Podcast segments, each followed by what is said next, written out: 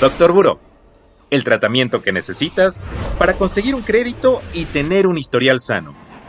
Consulta al Doctor Buró para curar tus finanzas personales.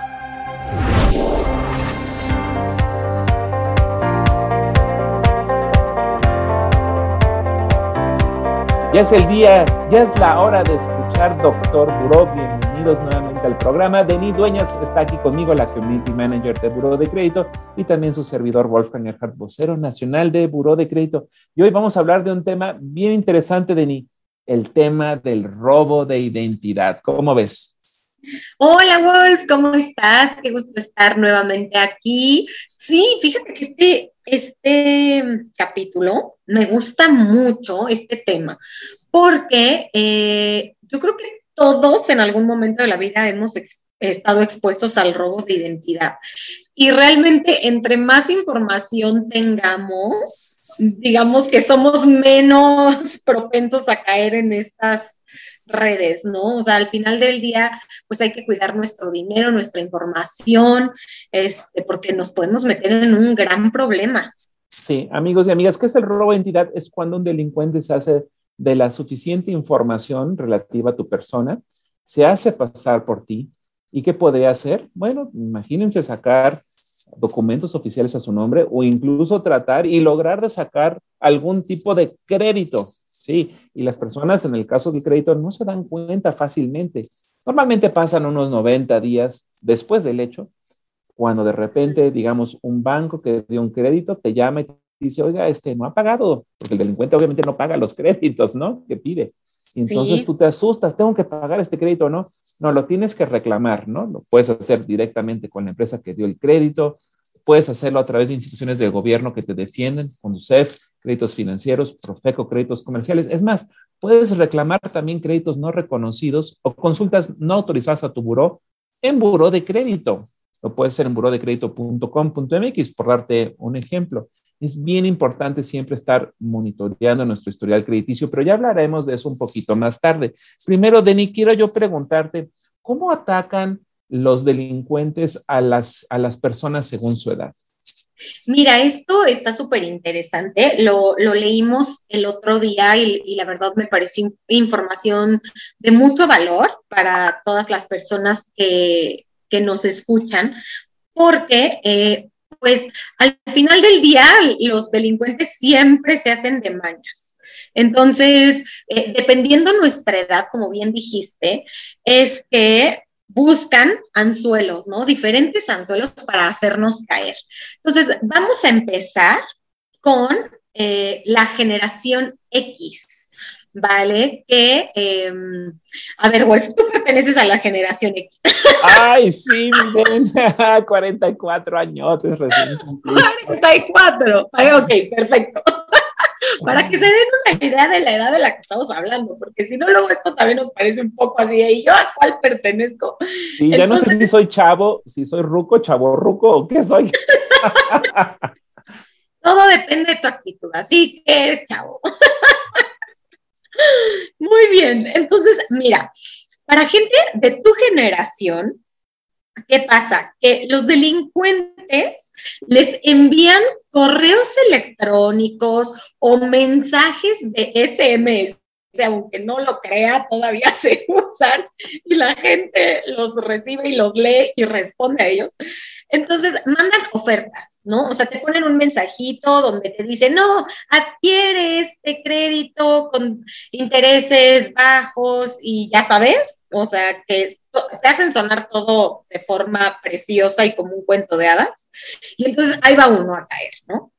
O también esto es muy común y te juro que a mi suegra le ha pasado muchas veces, reciben una llamada de, es que, ¿qué crees? Que se acaba de detectar un movimiento con su tarjeta de crédito tal y entonces este, necesitamos que nos dé los datos de la tarjeta para corroborar que si fue usted, que si no, y entre uno que empieza a ponerse nervioso, suelta la información y ya valió gorro.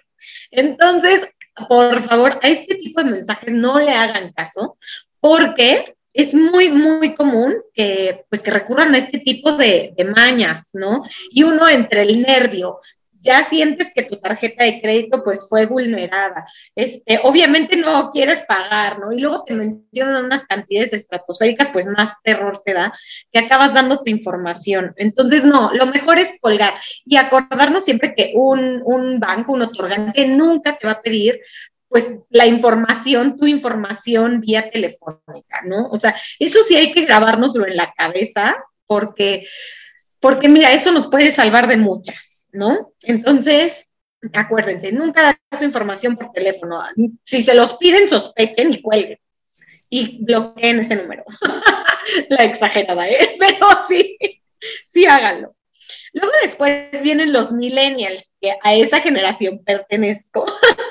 Yo y mis 36 años. Nosotros, bueno, ya somos una generación que pues crecimos con el Internet, digamos, como un poquito más familiarizados, ¿no? Entonces, hacemos muchas compras por Internet y luego, si le sumas la pandemia, siento que esto cada día es mucho más común, ¿no? Veíamos que eh, se manejaba un porcentaje de que aproximadamente el 73% de las compras que hacemos son en línea, o sea, esto es muchísimo. Y al hacerlo en línea, pues siempre hay que tener cuidados, ¿no? Que la página donde compremos tenga su candadito de seguridad, nosotros tener un buen antivirus en nuestra computadora, porque al final del día estamos repartiendo nuestros datos en todos lados. ¿No? Entonces, la verdad es que sí es, es muy, muy complicado.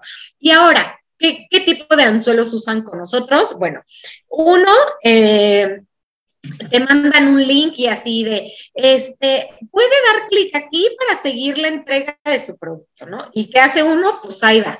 Y entonces te empiezan a pedir datos para confirmar que sí, tú hiciste la compra y entonces ahí uno empieza a meter y ya les dimos toda nuestra información. Entonces, acuérdense, nada, nada de información, ni telefónicamente, ni vía internet, ni nada, ni responder mensajes este, nada, nada, no, bloqueado.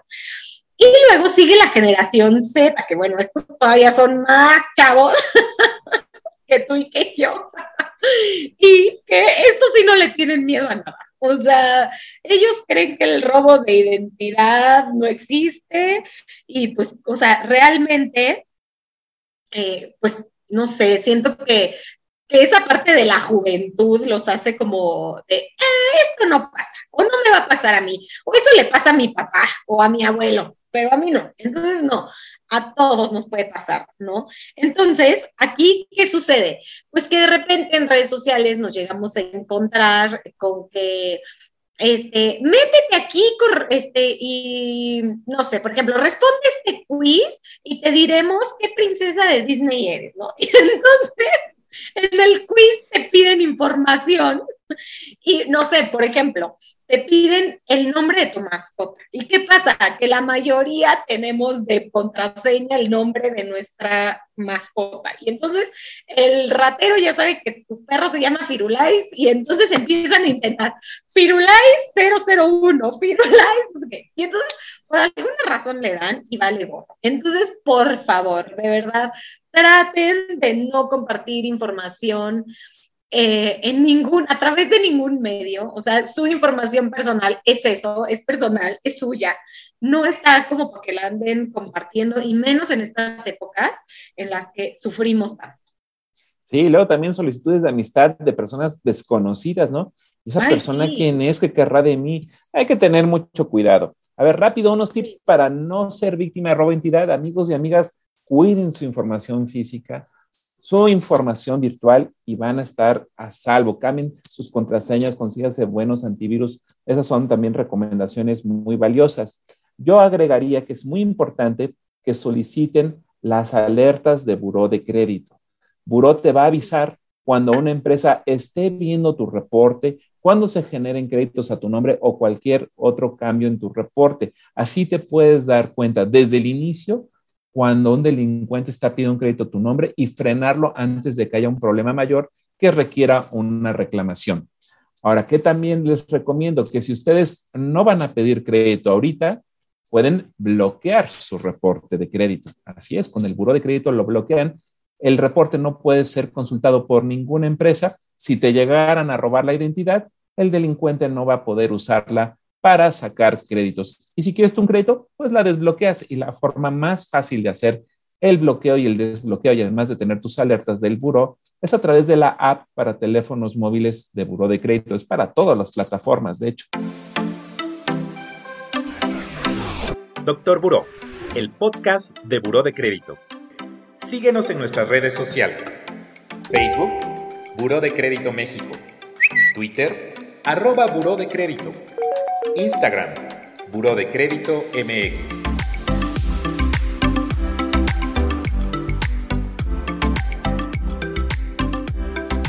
Oye, Denis, estamos hablando los últimos dos podcasts sobre el queso y el vino, pero a mí me vino una duda. Mira, el fondue es una mezcla de quesos, entonces, cuando yo mezclo varios quesos, como en el fondue, ¿qué tipo de vino debería de estar escogiendo? Ay, sí, pues sí. Efectivamente, Wolf, diste en el clavo con el tema del fondue, porque es una mezcla de quesos exquisita. bueno, de quesos y de otras cosas. Ahorita les voy a platicar. Pero, bueno, para comer fondue en casa tenemos de dos sopas. O sea, o compramos la cajita ya hecha, que yo no digo que sea malo, pero siempre hacerlo en casa es mucho mejor, ¿no? O sea, siempre le ponemos más amor, más calidad en los ingredientes, pues, porque al final es para ti, te quieres consentir. Entonces, bueno, si llegan a tener próximamente alguna fecha especial que vayan a festejar, les voy a platicar les voy a, platicar y compartir la receta de fondue de mi mamá. ¿ok? Esta receta data de mil años, creo que fue heredada de mi abuelita o algo así. Entonces ha pasado de generación en generación y la verdad es que es muy buena.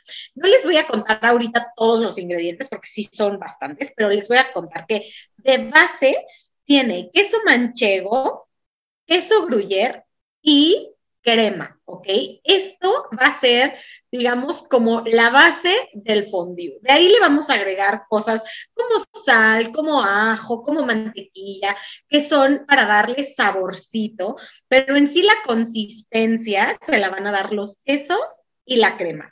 Y la presentación, bueno, a mí me encanta, porque mi mamá siempre que lo hacía, compraba una bola de pan, de estos que literal son, pues son panes de bola, le cortaba como una tapita arriba y le sacaba todo el migajón y ahí depositaba el fondue, ¿no? Entonces ya te podrás imaginar, digo, sí, no está dietético, pero es una gozadera, porque pues tú vas ahí poniendo tus panecitos con queso, pero ya que se acabó, todo ese pancito que sirvió como de olla, pues absorbió el quesito, entonces ya le vas cortando y también lo tiene así súper impregnado. Ay, no, no, no, se me está haciendo agua la boca. Así que esperen, por favor, este, este, toda la receta y todo el detalle lo voy a poner en los comentarios este, de este capítulo para que ustedes puedan revisarlo, hacerlo y platicarme qué les pareció. Órale, buenísimo. Pues ya tienen un pretexto, amigos, para ir al supermercado, consentirse con un fondue, pero ¿qué tipo de vino den? Cuéntame, ¿qué voy a comprar de vino para este fondue de tu mamá? Ay, tienes toda la razón. Se me olvidó platicar del vino. Miren, yo la verdad aquí no les recomendaría comprar un vino caro. O sea, existen vinos muy buenos que vienen incluso en, en o sea, en, en envase de Tetrapac, que son para cocinar y cumplen perfecto con el cometido.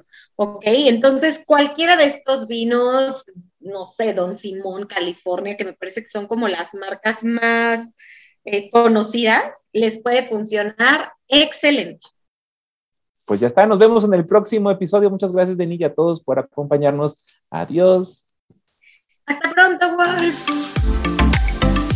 Doctor Buró, el podcast de Buró de Crédito. Consulta al Doctor Buró para curar tus finanzas personales.